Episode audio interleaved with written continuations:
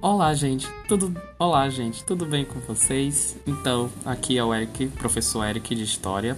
Espero que vocês realmente estejam bem. E eu quero convidar você aqui a partilhar comigo de algumas reflexões que eu tenho feito, né, ultimamente sobre os conteúdos históricos. Isso, né, vou comentar aqui, né, por partes, é, lançando então episódios diferentes, desde o tempo né, da pré-história, o tempo né, mais teórico né, do campo dos conceitos históricos, até aí né, a idade contemporânea. Então, né, vamos lá? Queridos e queridas, né, eu queria assim dizer para vocês que, né, poxa, a história ela é ela é a nossa própria vida. Essa frase assim parece ser muito simples, mas na verdade ela abriga muita coisa. Bom, em relação, né, por exemplo, a, ao, que a, ao que a sociedade faz, por que faz, o modo como o nosso país está hoje, as turbulências pelas quais ele passa, tudo isso de fato é motivo para a gente procurar na história algumas respostas. E justamente a história ela vem para conhecer o passado e assim entendermos o presente, mas não é entender pelo passado, né? Ah, tem que ficar muito claro na nossa mente que a história não é a ciência do passado pelo passado e para o passado. Ela é uma ciência do presente pelo presente para o presente usando o passado. Muda-se então, né, um pouquinho assim de perspectiva, justamente porque só é possível entendermos o sentido da nossa vida o sentido das coisas que estão acontecendo a partir do momento em que eu aceitar que isso tudo parte de momentos presentes. É inútil eu ficar querendo solucionar problemas do passado. Você não concorda comigo? Num certo sentido, assim, né? Como se não fosse nada útil pro presente. Então ele não tem nada a ver comigo. E aí eu só vou pensar numa solução para aquele problema que passou e por isso eu sou obrigado a, a saber nomes, datas, lugares. E com isso, pronto, aprender história. Não, não é isso. Né? A história, repito, ela é, como dizia o Mark Bloch, a ciência dos homens no tempo. Né? O que, que o Mark Bloch queria dizer com aquilo? Queria dizer justamente que ela é dos homens, ela é das pessoas e é para o seu tempo. Então, nós estamos inseridos num conjunto muito grande de acontecimentos, de sistemas, até mesmo de corrupções e que guiam, né, a nossa sociedade, machucam, modelam, traumatizam. Tudo isso é uma história. Partindo então dessa perspectiva, o historiador ele tem a função de estudar da melhor maneira a história interpretando o fato e aí vamos entender agora o que, que é fato. O fato, justamente, é um acontecimento real, né? Ou seja, é aquilo que é o meu ponto-chave de interrogação dentro da pesquisa histórica. Então, exemplo, né? É, por que, que Osama Bin Laden planejou atacar as Torres Gêmeas? O fato é, a queda das Torres Gêmeas aconteceu. Agora, por quê? Como foi que ele superou a inteligência norte-americana e conseguiu ultrapassar aqueles sistemas de segurança, certo? Então, isso é a pergunta do problema da nossa vida presente, porque afinal, apesar de ter sido em 2011, mas a queda das Torres Gêmeas, ela atacou profundamente a nossa sociedade ocidental. Ela causou diversos traumas, feridas, sequelas naquelas vítimas, naqueles parentes de vítimas. E até hoje, né, quando a gente vai lá, a gente consegue ver o monumento que existe, né, em homenagem a todas as vítimas. E poxa, mas por que isso aconteceu, né? Então, interpretar o fato é ir atrás de pistas de evidências que podem responder nossas perguntas. E essas evidências nós chamamos de fontes históricas. Então, o que, que é fonte?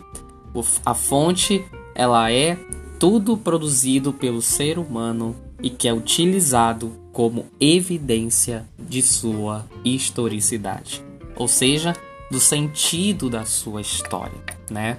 Então, nesse sentido, né, toda a fonte é uma prova. Mas a fonte não é uma prova acabada nela mesma. A fonte também merece uma interpretação especial. Ou seja, é necessário dizer de onde ela é, quem a produziu, qual a informação que está contida e se a informação até mesmo é verdadeira ou não se a fonte é verdadeira ou não.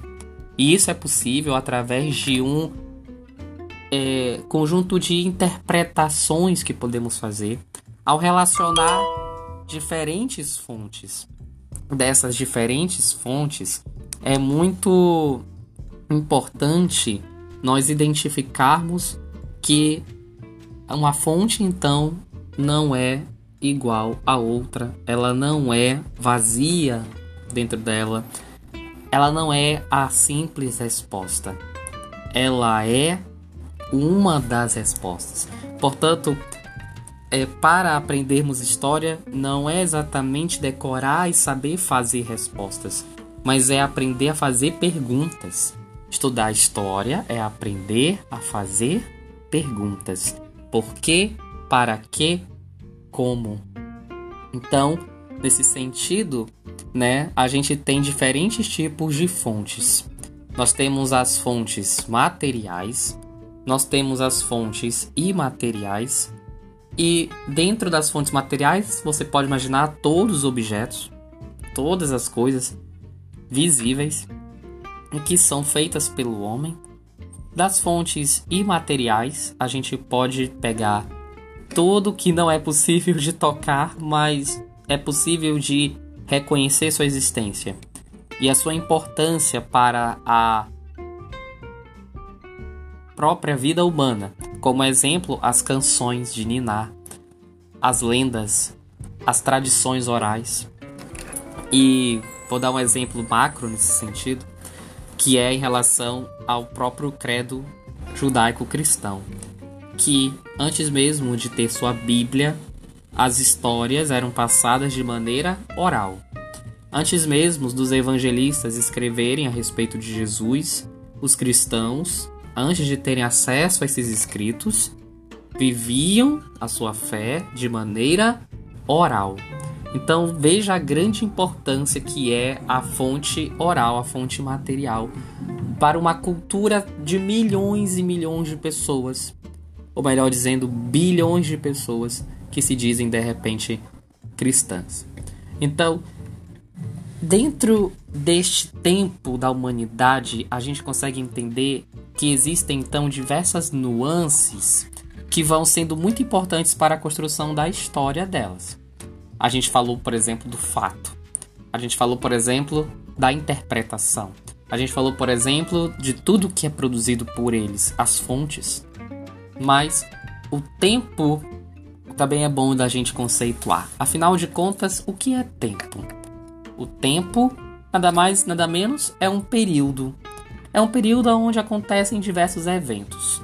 Dependendo da sociedade, do indivíduo, do fenômeno, do acontecimento, o período ele aborda uma dentro de uma escala medida o, o que aconteceu, o que colaborou para que tal evento acontecesse. Dentro dessa perspectiva, a gente tem diferentes tipos de tempo.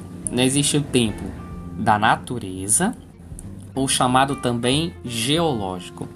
É nada mais nada menos em que o tempo de todos os fenômenos naturais. Então, desde o tempo lá, né, quando começou o Big Bang, quanto tempo, né, para que todo o universo se formasse? Quanto tempo até os dinossauros aparecerem? tanto tempo para os dinossauros desaparecerem, quanto tempo para o homem aparecer. Quanto tempo? Quantas mudanças nas águas, no solo, ali entre os micro-organismos, que são milhões, né, de espécies. Quanto tempo para que a natureza ficasse de uma forma que o ser humano pudesse se adaptar a ela? Isso é interessante. Esse é o tempo da natureza. A natureza também se impõe sobre o homem. O homem se adapta à natureza. procura dominá-la.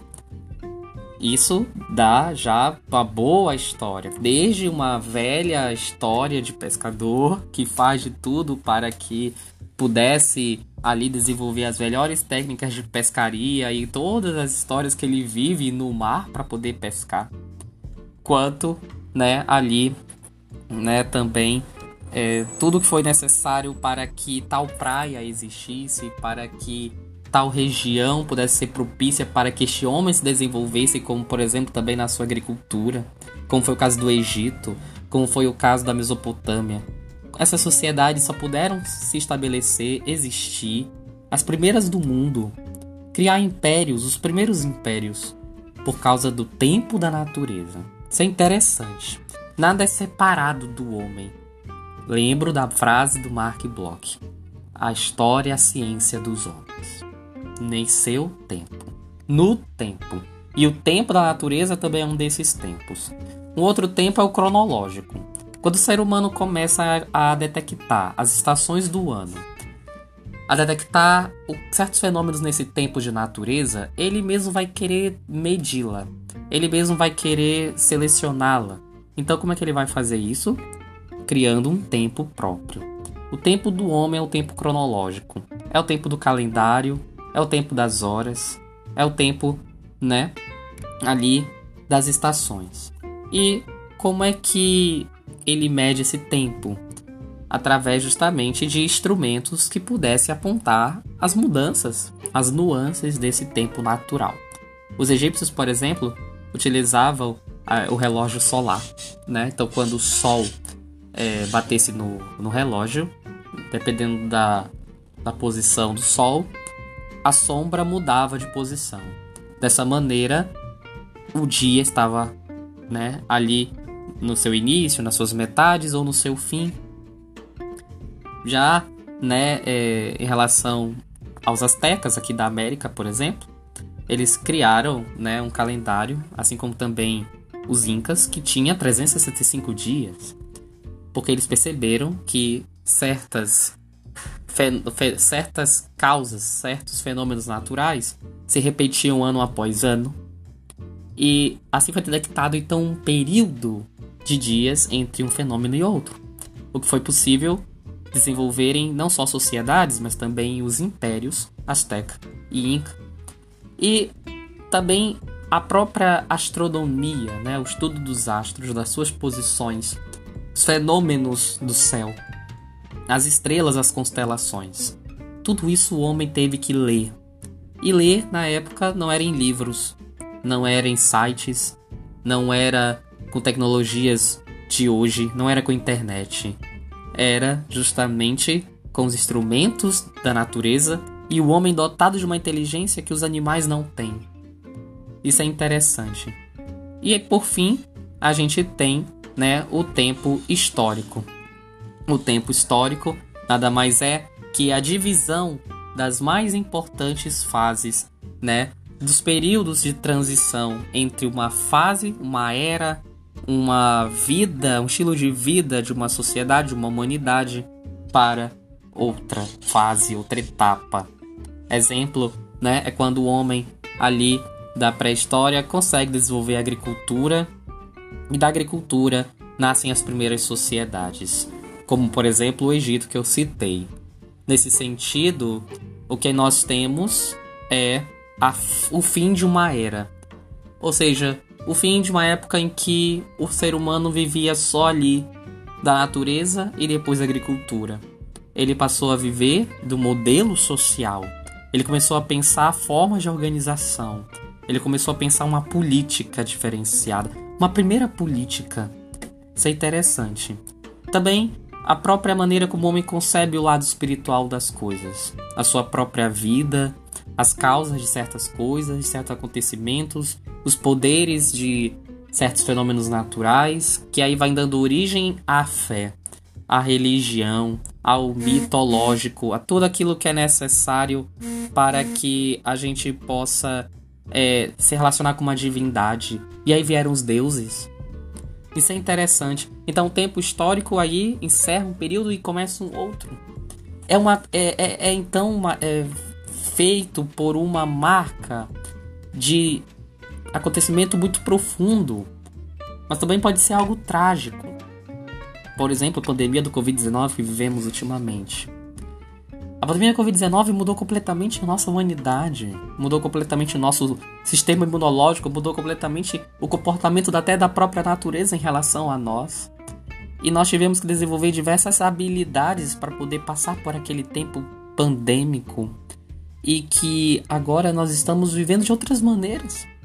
Nós estamos mais conscientes de gripes, de viroses, nós temos mais medicamentos, nós temos mais álcool em gel à nossa disposição, nós temos mais máscaras, nós temos mais cuidado, nós temos mais é, é, cautela, nós, nós precisamos, nós pensamos agora também nesse fator. Quando a gente vai organizar, por exemplo, uma festinha de aniversário, quando a gente vai em locais muito públicos, quando a gente, né, acha que tá gripado, já sabemos como nos comportar. Então, isso trouxe uma mudança radical, né?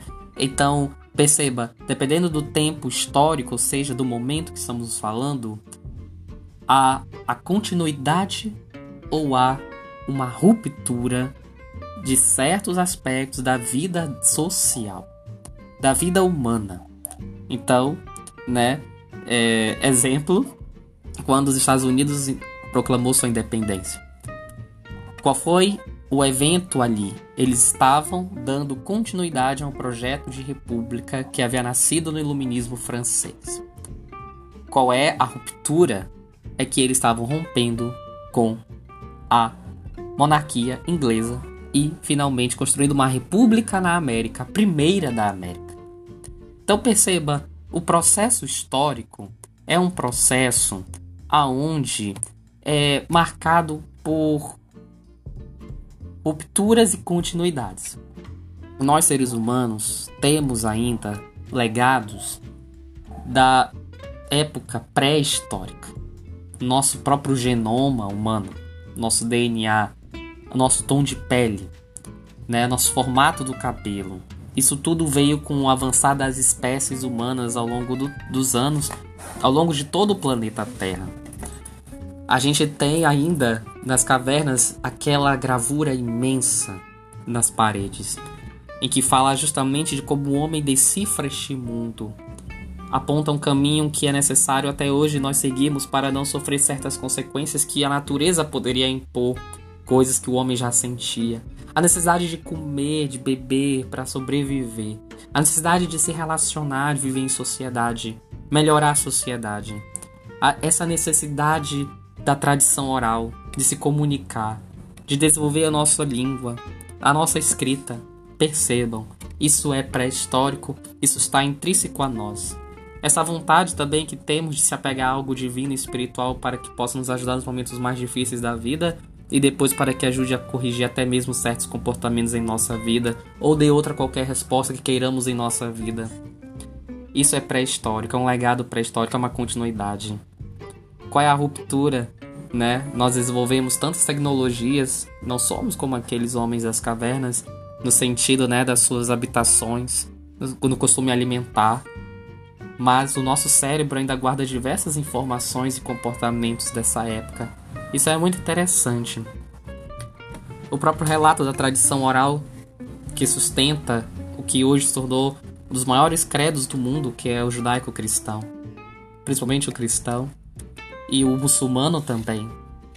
E assim nós vamos percebendo como cada vez mais, em todas as maneiras possíveis, em todas as fontes, em todos os produtos, é, é incrível perceber o ser humano desenvolve sua história. Espero que você tenha gostado e que isso fique né, na, na, minha, na sua mente, na minha mente, né, para que daqui em diante possa valorizar e ver de maneira diferenciada os processos históricos em nossa vida. Até a próxima.